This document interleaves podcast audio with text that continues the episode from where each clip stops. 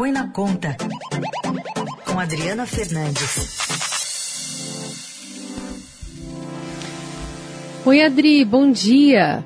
Bom dia, Carol, bom dia, Raíssa, bom dia a todos os ouvintes da Eldorado. Bom dia. Bom dia. Adri, um pouquinho mais cedo hoje para falar sobre a grande pauta, né, que deve tomar o legislativo, especialmente a partir de hoje, né, nessa semana, que é essa guerra dos combustíveis que está chegando no Brasil. Estamos de olho nesse barril do petróleo batendo 130 reais nessa segunda-feira, aliás, dólares, né, com mais de 700 reais nesta segunda-feira e as repercussões que devem bater aqui no nosso bolso, né, Adri? Exatamente, Carol. O governo enfrenta aqui uma guerra interna.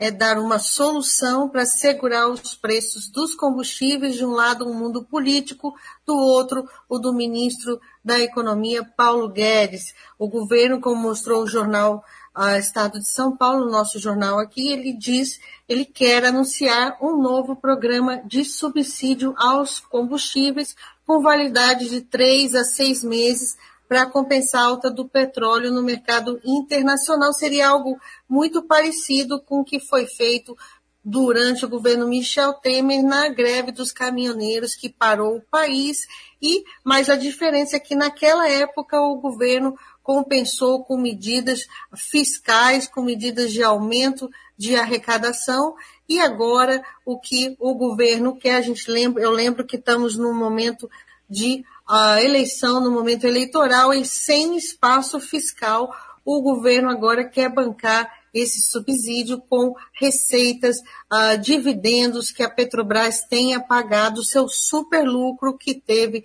em 2021, e também sobre o que é, que é chamado de participação especial, que são, funcionam como royalties pagos ao governo uh, federal. Nesse caso, essas receitas não é, em, deixaria de entrar o que não funcionaria como uma despesa. O problema todo do governo para fazer esse subsídio é que ele tem custo fiscal. Acontece que o presidente, o ministro da Economia, Paulo Guedes, é contra essa proposta e tem dito a interlocutores que é mais uma proposta dos seus dois adversários, o Mix Lorenzoni e Rogério Marinho, ministro do Trabalho e ministro do Desenvolvimento Regional.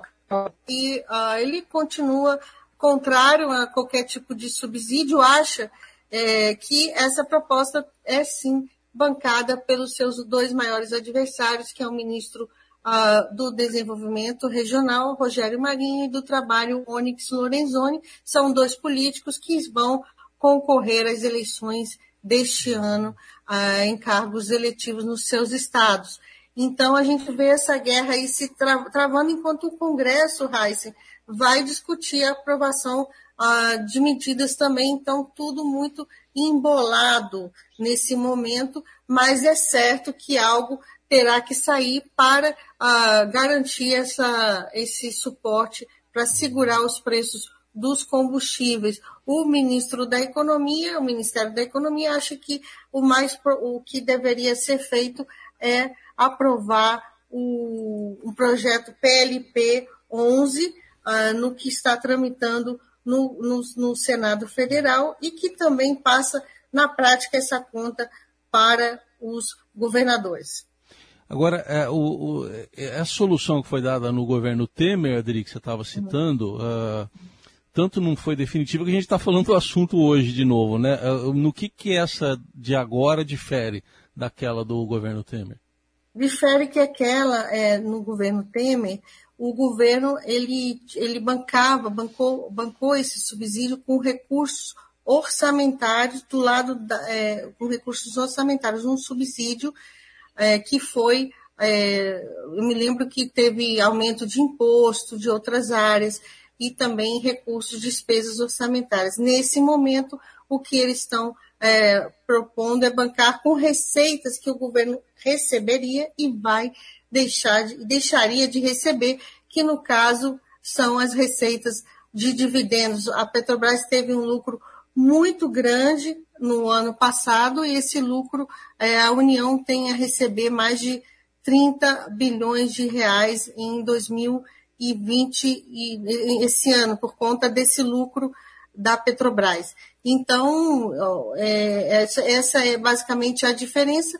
É mais uma, uma solução curto prazista que deveria estar a gente já discutindo há muito tempo um, uma, um, uma política mais eficiente para esses casos, como a gente está vendo agora na guerra, que o petróleo é, aumentou, aumentou, está em escalada muito forte. Ano passado, o presidente Jair Bolsonaro também tava, estava pressionando a, o governo a dar uma solução, porque a, a, alta, a alta do dólar e do petróleo também já vinha vindo no ano passado, a alta do dólar é, por conta de várias incertezas fiscais aqui no Brasil. Você lembra que a gente viu uma escalada do dólar quando o Congresso Nacional estava discutindo o furo no teto de gás, o dólar foi mais foi, foi alto, é, foi, teve uma elevação muito forte e acabou impactando a inflação. E agora vimos um novo movimento, dessa vez, pela, o novo movimento